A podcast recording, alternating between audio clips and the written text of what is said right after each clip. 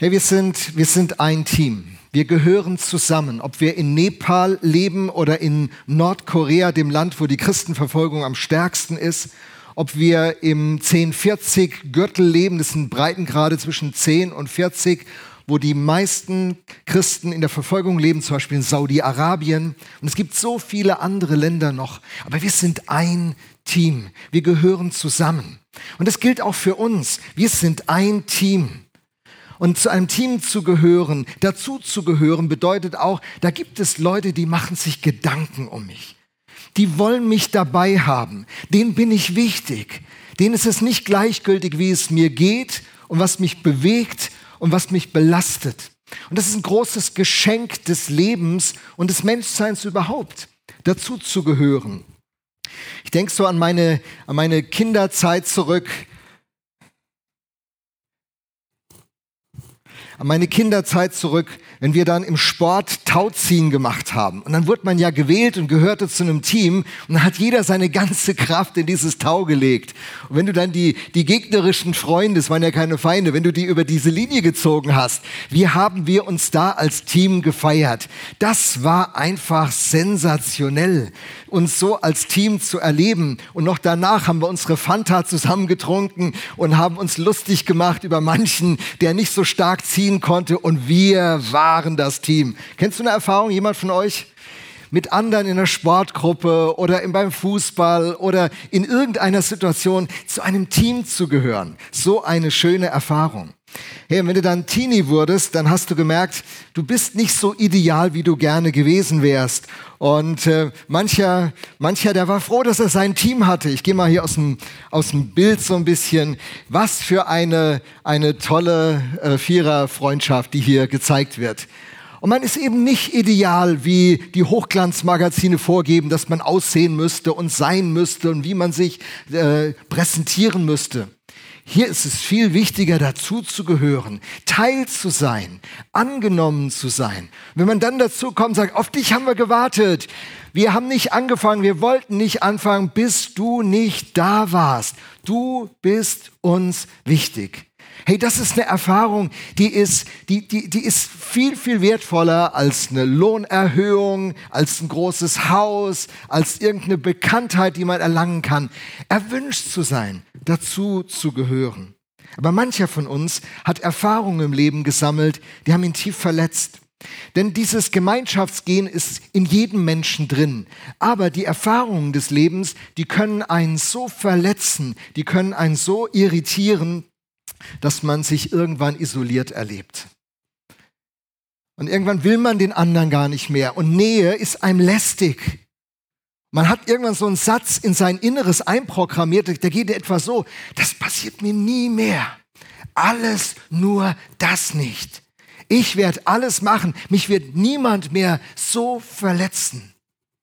Und diese Erfahrung, die trennt einen von Menschen, die trennt einen von dieser wunderschönen Erfahrung, Gemeinschaft zu erleben, die doch unsere Bestimmung ist. Und wenn wir miteinander über dieses Thema Team nachdenken, sagen, wir wollen als VM ein Team werden, wir wollen zusammen unterwegs sein, dann bringt jeder von uns seine Erfahrung mit. Der eine hat das Tauziehen aus seiner Kindheit vor Augen und freut sich auf unsere gemeinsame Teamzukunft. Andere haben aber Erfahrungen gesammelt, und manchmal sogar in der Kirche. Nicht nur in der Familie oder im Freundeskreis oder in der Schule, im Beruf. Manche haben in der Kirche Erfahrungen gesammelt, wo sie sich innerlich festlegen und sagen, alles nur das nicht. Ich werde ich werd in den hinteren Reihen bleiben. Ich werde ein Zuschauer bleiben. Ich weiß, dass der Glaube wichtig ist und ich will auch, will auch irgendwie das weiter mitbekommen. Aber wenn du das erlebt hättest, was ich in der Kirche erlebt habe, dann würdest du verstehen, dass ich mich nicht mehr darauf einlasse. Was glaubt ihr, wie oft ich diesen Satz als Pastor in den letzten 30 Jahren gehört habe? Und wenn ich dann die Geschichten höre, was man auch in der Kirche erleben kann, das hat mein Herz gebrochen. Ihr müsst wissen, ich komme komplett aus einem nicht-christlichen Background. Bis ich Teenie war, war keiner bei uns Christ. Der Glaube spielte für mich überhaupt keine Rolle. Und ich habe den Glauben von einer Schönheit kennengelernt, die mein Leben transformiert hat und seit über 40 Jahren prägt. Was dann Kinder und Familien in Gemeinde erleben können, das war mir nicht vertraut. Ich habe es dann über Zeit dann auch entdeckt, dass man ganz schön Ungerechtigkeit erleben kann und ganz schön auch verletzt werden kann. Man kommt immer wieder an diesen Punkt, wo man sich entscheiden muss, lasse ich mich darauf ein oder nicht. Und wenn wir über Team in diesen Tagen nachdenken, dann ist es wichtig, womit wir am letzten Sonntag begonnen haben zu begreifen, dass die Teamidee Gottes Idee ist. Denn Gott selber ist Team. Wir haben von der Dreieinigkeit gesprochen am, am letzten Sonntag, wenn du es nachhören willst, über Dreieinigkeit ein bisschen nachgedacht, was das bedeutet. Und Dreieinigkeit, Gott offenbart sich ja, der christliche Gott offenbart sich ja als der dreieine Gott, als der, der in diesem Miteinander von Ewigkeit zu Ewigkeit lebt. Das heißt, dieser Gott kennt Liebe, dieser Gott kennt Miteinander und Kommunikation und sich Vertrauen. Und das, was ihn prägt in seinem Wesen, hat er uns als seine Geschöpfe mitgegeben in unser Wesen hinein. Und auch wenn wir uns von Beziehungen distanziert halten, weil wir verletzt sind, wir werden das Thema nicht los. Es ist unser Lebensthema. Alles wirkliche Leben ist Begegnung, sagt Martin Buber, der Religionsphilosoph. Wir kommen nicht raus, selbst wenn wir uns aufgrund von Verletzung zurückziehen. Aber da lebt was in uns, da arbeitet was in uns. Immer wieder kommen die Gedanken, oh, wie konnte der das machen? Warum hat er das gesagt? Warum sind die mit mir so umgegangen? Wir kommen nicht raus aus diesem Beziehungsthema, weil Gott Beziehung ist und uns dieses Wesen mitgegeben hat. Und zu diesem Team von Gott zu gehören, ist unsere Bestimmung. Das ist, das ist der Ort, wo wir unsere Identität finden. Das ist der Platz, an dem wir herausfinden, wer wir wirklich sind und was wir wirklich brauchen und wozu wir geschaffen sind. Und dieses ganze Suchen des Menschen nach Bedeutung, nach Sinn, das wird ein Suchen bleiben in Beziehungen mit dem anderen Geschlecht, in beruflicher Karriere, in Besitz. Aber es wird immer ein Suchen bleiben, bis es zum Finden kommt. Bei Gott. Weil er unser Schicksal ist, weil er unsere Herkunft ist, weil er unsere Zukunft ist, weil er uns so gemacht hat. Und wir sind berufen in diese Beziehung. Christ zu werden bedeutet eben nicht, irgendein Glaubensbekenntnis runterzusprechen. Christ zu werden bedeutet auch nicht, irgendwelche Teilhabe an irgendeiner Organisation primär zu haben, sondern Christ zu werden bedeutet im allerersten und im wesentlichen Sinne Teil dieser Gemeinschaft mit Gott zu werden. Gott ist Gemeinschaft und er lädt uns ein, Teil seiner Gemeinschaft zu werden. Im Neuen Testament gibt es so ein Bild, dass wir der Leib Christi sind. Er ist das Haupt, der Kopf und wir sind der Körper, die vielen unterschiedlichen Organe. Und damit sagt ja der Apostel Paulus im 1. Korinther 12, wir sind ein Bestandteil von Christus. Wir, wir sind in Christus hineingetauft. Wir sind Teil von ihm. Und unsere Bestimmung ist, mit ihm in dieser Gemeinschaft zu leben. Im 1. Korinther 1.9 lesen wir, denn Gott ist treu, durch den ihr berufen seid zur Gemeinschaft seines Sohnes Jesus Christus, unseres Herrn. Es ist nicht nur eine Option. Du bist halt ein Beziehungstyp und du machst es mit Gott eben ein bisschen. Und ich bin weniger so ein Beziehungstyp. Ich habe nicht so dieses geistliche, christliche Gen. Nee, nee, das ist die Bestimmung von jedem von uns. Das ist unsere Berufung, das ist unsere Identität. Unsere Berufung ist nicht etwas für Gott zu tun. Das ist die Folge der Berufung. Die Berufung ist im Kern etwas zu sein nämlich Freund Gottes. Abraham war der Erste, der so genannt wurde. Er ist ein Freund Gottes und er ist mit Gott so freundschaftlich unterwegs. Und das ist die Idee für dein und für mein Leben. Ist es nicht großartig? Wow, ich, mich begeistert das. Mich, ich bin wirklich, ich bin auch so ein emotionaler Typ, das habt ihr noch nicht mitbekommen, aber ich wollte es mal erwähnen an der Stelle. Hey, wirklich, mich begeistert das. Und es ist nicht nur die, die Begegnung mit, mit Jesus, sondern der dreieine Gott begegnet uns insgesamt in dieser Gemeinschaft. 1. Johannes 1, Vers 3 und 4. Und zwar ist unsere Gemeinschaft mit dem Vater und mit seinem Sohn Jesus Christus. Und die schreiben wir euch, damit unsere Freude vollkommen sei. Die Gemeinschaft ist nicht nur mit Jesus, sondern auch mit dem Vater und es ist die Gemeinschaft mit dem Heiligen Geist. 2. Gründer 13, Vers 13. Die Gnade des Herrn Jesus Christus und die Liebe Gottes und die Gemeinschaft des Heiligen Geistes sei mit euch allen. Gottes Bestimmung für uns ist Gemeinschaft mit Jesus zu haben, Gemeinschaft mit dem Vater zu haben und Gemeinschaft mit dem Heiligen Geist zu haben.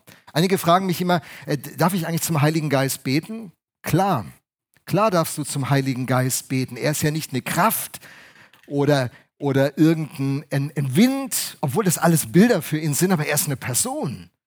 Er fühlt, er denkt, er hat Willensentscheidungen, äh, er hat alle Instanzen, die eine Person ausmachen. So wird er in der Bibel beschrieben. Deswegen kannst du das. Will der Heilige Geist, dass du zu ihm betest? Na, es ist ihm nicht so wichtig. Weißt du was? Der, der Heilige Geist, der sagt immer, geh, zu, geh zum Vater oder geh zu Jesus. Und dann kommst du bei Jesus an und Jesus sagt, geh zum Vater. Und der Vater sagt, hey, ich sende meinen Geist. Und irgendwann, wenn du rein ins Gespräch kommst, ein bisschen irritierend. Zu wem soll ich nun beten? Jesus ist der Name, der über alle Namen ist. In keinem anderen Namen ist Heil zu finden als in dem Namen Jesus. Deswegen ist Jesus mein erster Ansprechpartner. Er ist der Mittler zwischen Gott und Menschen. Deswegen ist er Mensch geworden, Jesus Christus. Und er bringt mich an das Herz des Vaters. Und so ist diese Gemeinschaft. Es ist nicht falsch, zum Heiligen Geist zu beten, aber es ist auch nicht so spooky, wie manche das denken. Und es ist auch nicht so besonders, wie es wiederum andere denken. Denn der dreieine Gott, der ist wie ein Kreis Kreisverkehr. Bist du beim einen, wirst du zum anderen geschickt und zum anderen geschickt und zum anderen geschickt. Und die Idee ist, dass wir richtig innig in diesem Gott unsere Heimat finden und Frieden finden und zu Hause sind und willkommen sind und erwünscht sind. Du bist erwünscht. Du hast einen Platz Du bist willkommen. An seinem Tisch gibt es eine lange Tafel mit Namensschildern. Und da gibt es einen Platz, wo dein Namensschild steht. Und da darf sich niemand draufsetzen. Papa erwarte dich an seinem Tisch. Halleluja. Das ist die, das ist die Idee. Und äh, wir können damit sagen, der Markenkern von uns Christen ist Gemeinschaft. Der Markenkern ist Gemeinschaft. Der Markenkern ist nicht, dass wir uns totarbeiten bis zum Burnout. Der Markenkern ist auch nicht, dass wir bewegende Gottesdienste feiern, die sich gewaschen haben. Der Markenkern ist nicht, dass wir beste Konzerte sonntags morgens äh, produzieren oder klügste Reden schwingen, obwohl das alles nicht schlecht ist, versteht mich nicht falsch. Ich finde es schon richtig geil, wenn die Musik richtig gut ist. Ihr auch?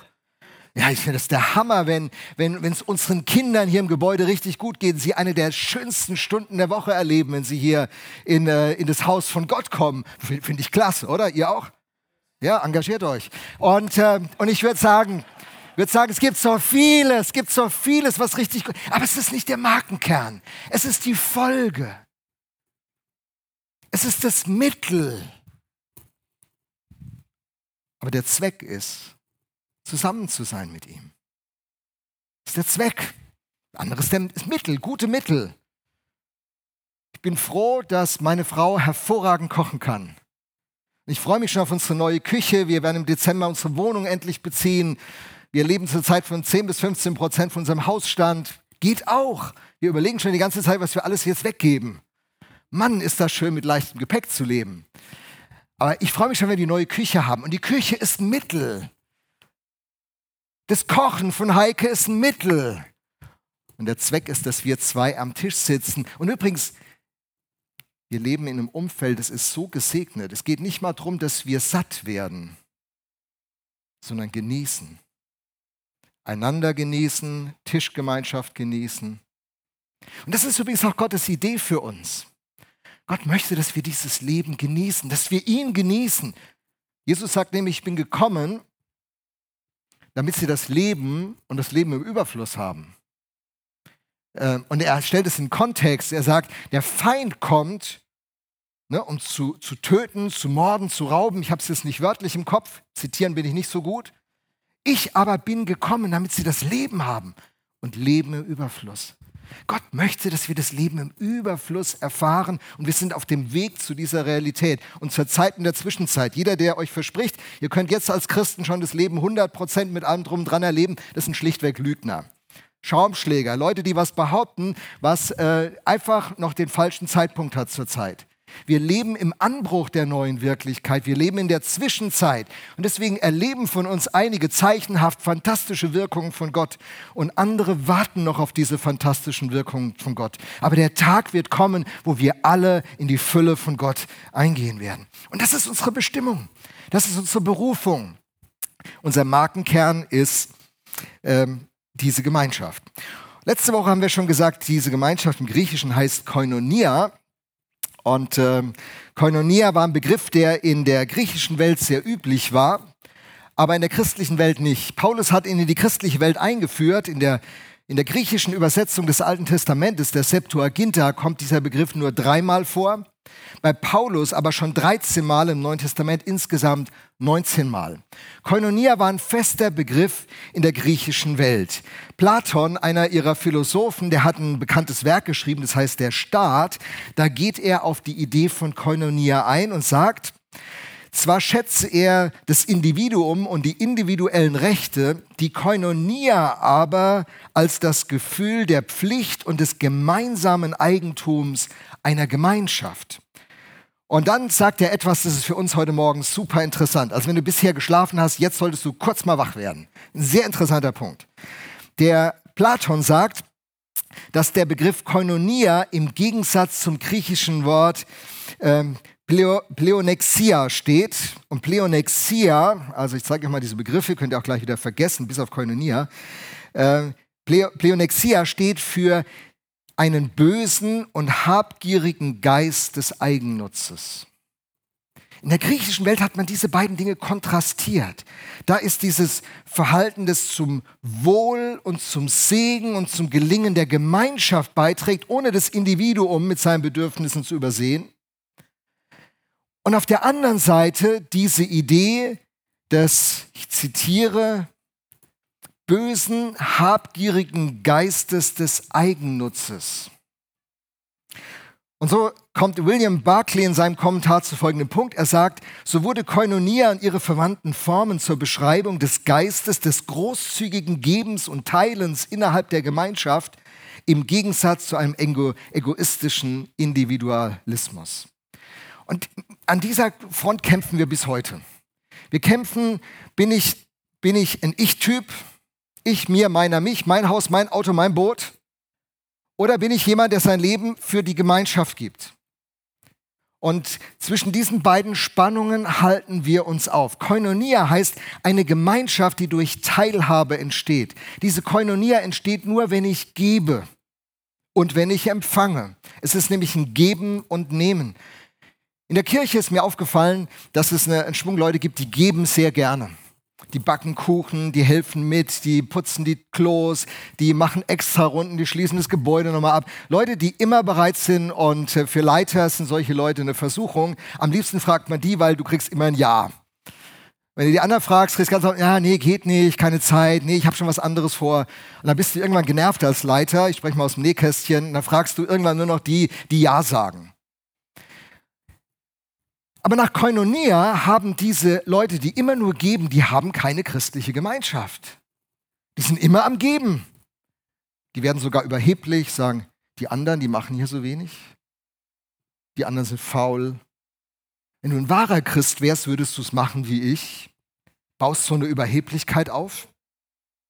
Und bist immer nur am Geben. Und das Geben wird zu einem Machtinstrument, mit dem du dein Umfeld manipulierst.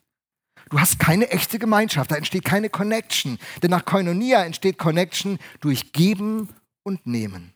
Und das sind Leute, das sind die überwiegende Mehrzahl in so einer Kirche, die nehmen immer. Alles, was andere machen, so. Wie gut, dass Anita immer Bass spielt. Ich könnte ja auch Bass spielen, aber weißt du, da müsste ich ja unter der Woche vielleicht mal proben, dann müsste ich ja sonntags morgens früh kommen und ich schlafe so gerne aus. Und Anita macht's ja. Alles klar, Mensch, Anita, übt mal ein bisschen mehr die Woche. Das hätte noch ein bisschen besser klingen können. So, ne? Und dann habe ich so Nehmer. Leute, die alles besser wissen, die in der letzten Reihe sitzen, in Kommentatorenboxen. Kraus ist heute wieder nicht am Konzept, der rennt über die Bühne. Alex Michailov, erste Moderation, hat er ordentlich hingekriegt. Applaus bitte.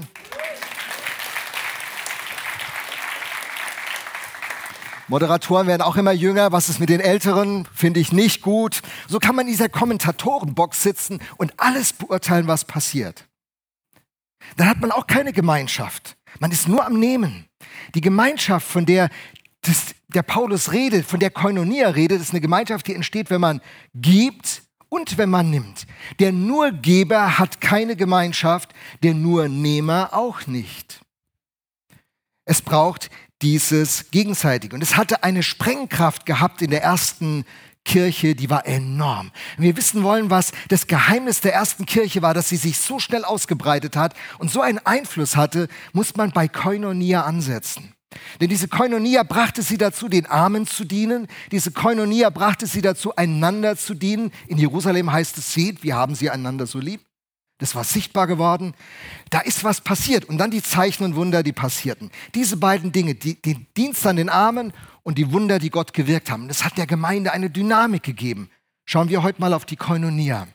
N.T. Wright, einer der führenden Professoren für Neues Testament, schreibt in seinem Kommentar zur, äh, zu dem, zu dem äh, Jesuswort, liebet eure Feinde, folgendes.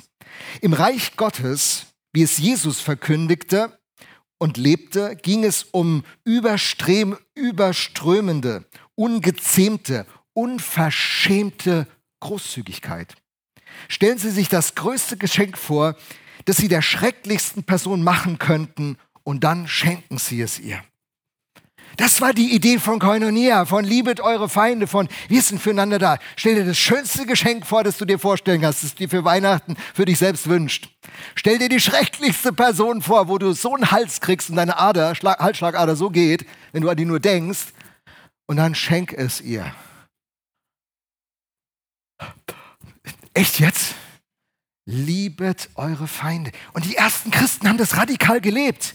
Das hat einen Einfluss entfaltet, das hat ihre ganze Gesellschaft auf den Kopf gestellt, ihr Umfeld. Und dann schreibt der N.G. Wright weiter, stellen Sie sich vor, dass auch nur ein paar Menschen in Ihrem Umfeld Jesus ernst nehmen würden und beginnen so zu leben. Das Leben wäre überschwänglich, anders, überraschend. Die Menschen kämen ins Staunen. Jesu Leben war von dieser Großzügigkeit bis zum letzten Atemzug geprägt. Noch als er am Kreuz hing, war er bereit zu vergeben, war er bereit, sich selbst zu verschenken in aller Großzügigkeit. Und das ist Koinonia. Und Koinonia begründet diese dynamischen Teams, von denen wir reden. Egoismus macht uns immer einsam. Wenn man verletzt ist und aus Verletztheit egoistisch wird und nur noch an sich denkt und guckt, dass nur noch sein Leben funktioniert, dann zieht man sich in die Höhle zurück, wie in diesem berühmten Weihnachtsfilm Der Grinch. Der Grinch ist für viele mittlerweile einer der schönsten Weihnachtsfilme. Äh, der Grinch. Meine Kinder lieben ihn, ich verstehe es nicht ganz, aber die Geschichte finde ich nicht schlecht. Dieser, dieser Grinch, der in seiner Höhle lebt, und ein kaltes Herz hat und gegen jeden nur feindsinnig ist und die, die Weihnachtsgeschenke der anderen stiehlt. Und dann dieses kleine Mädchen, glaube ein achtjähriges Mädchen, das nicht locker lässt und ihm einfach Liebe demonstriert und ihm auf die Nerven geht und nicht loslässt. Und dann der Grinch am Ende, der gesund wird, dessen Wunden geheilt werden und der wieder Teil der Gemeinschaft wird und mit den anderen feiern kann. Und das soll durch uns passieren.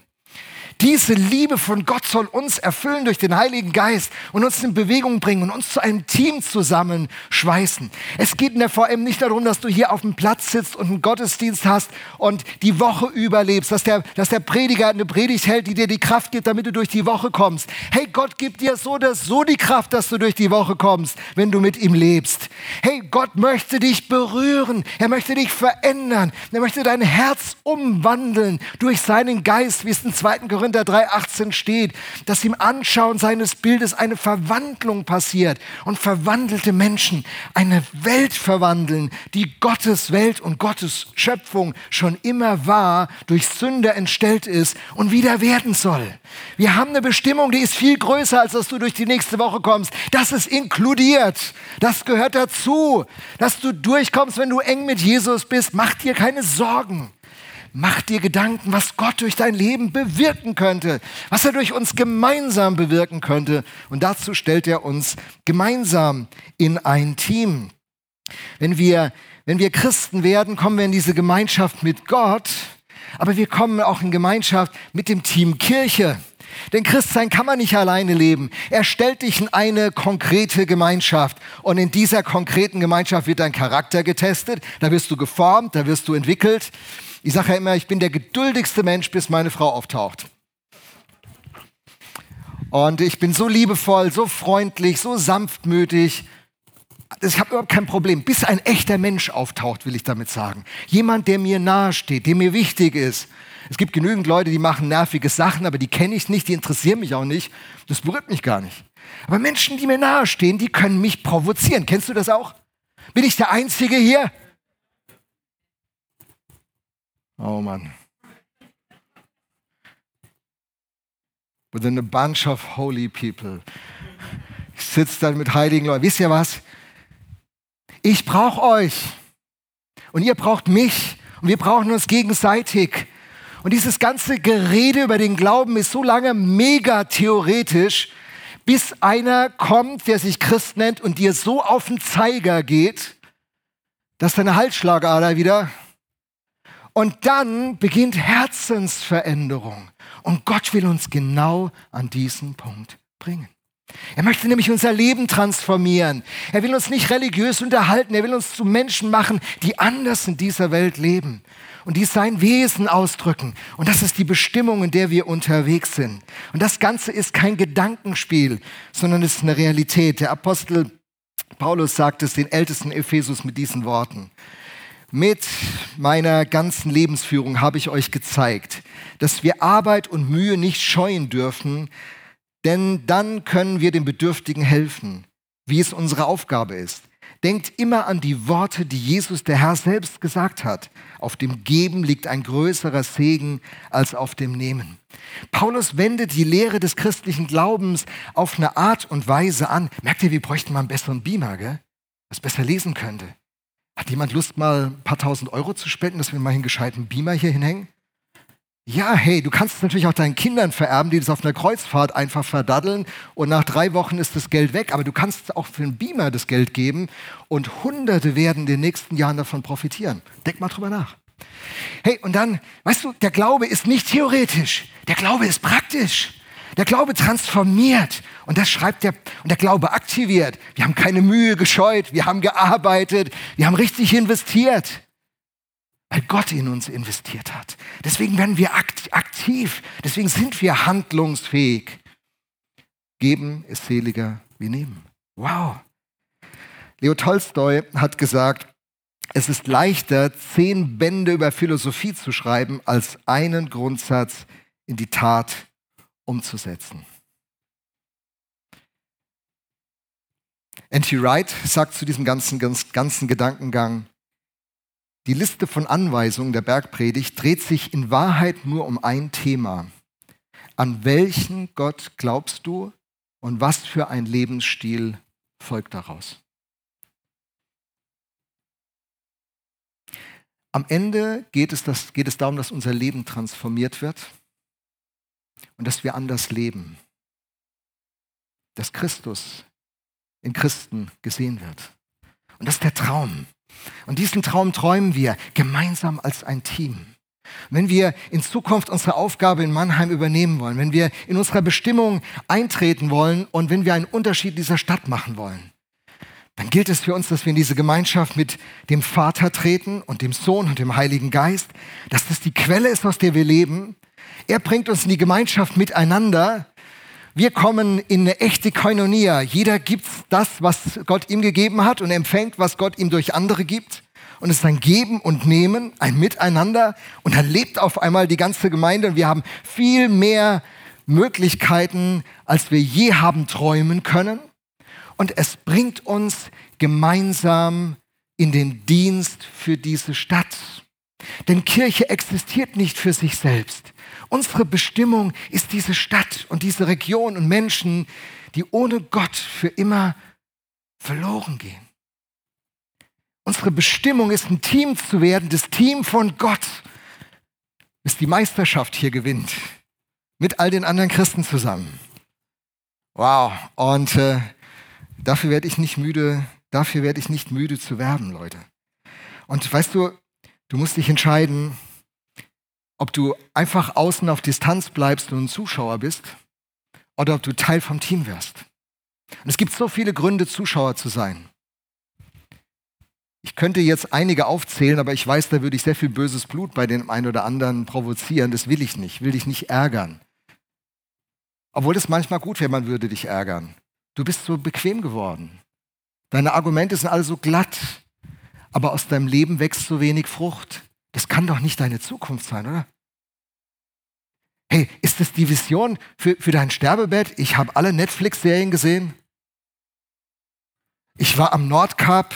Endlich konnten wir uns ein Wohnmobil leisten. Als wir die Pandemie überstanden hatten, habe ich noch ein paar Kreuzfahrten gemacht. Hey, ist das echt die Vision, für die du dein Leben geben willst? Ich meine, du kannst dafür mal einen Urlaub geben. Ich gönn's dir. Aber dein Leben? Ehrlich? Wirklich?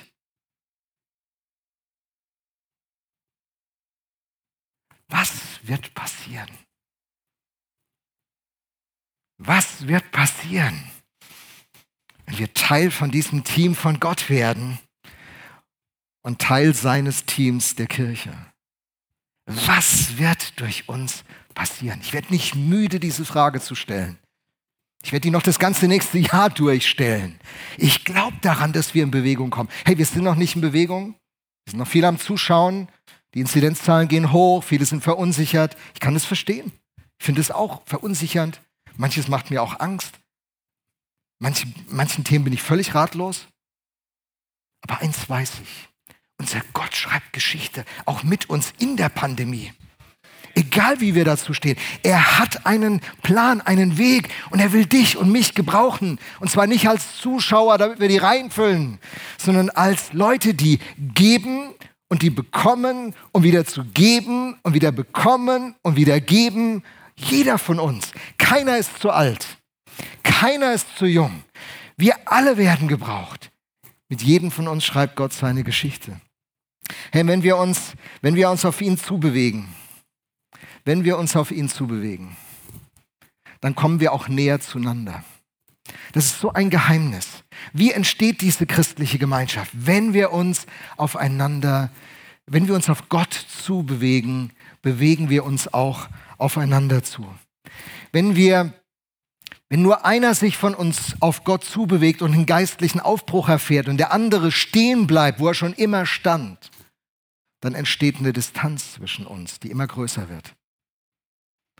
Unsere, unsere Bestimmung ist, dass wir gemeinsam auf diesen Gott zuleben, in ihm wachsen, auf ihn uns zu bewegen und ihn erfahren. Und je mehr wir diesen Gott erfahren, je näher finden wir zueinander, wie in diesem Dreieck ausgedrückt. Und deswegen ist unser Plan der, wir wollen Gott ehren, wir wollen Gott suchen, wir wollen ihm begegnen. Er soll unser Herz berühren. Die ganze Veränderung beginnt in uns, dann durch uns, um uns. Wir sind auf einmal nicht mehr nebeneinander unterwegs, sondern miteinander und irgendwann füreinander und irgendwann gemeinsam für Mannheim. Lass uns für Zukunft. Das ist der Masterplan. Amen.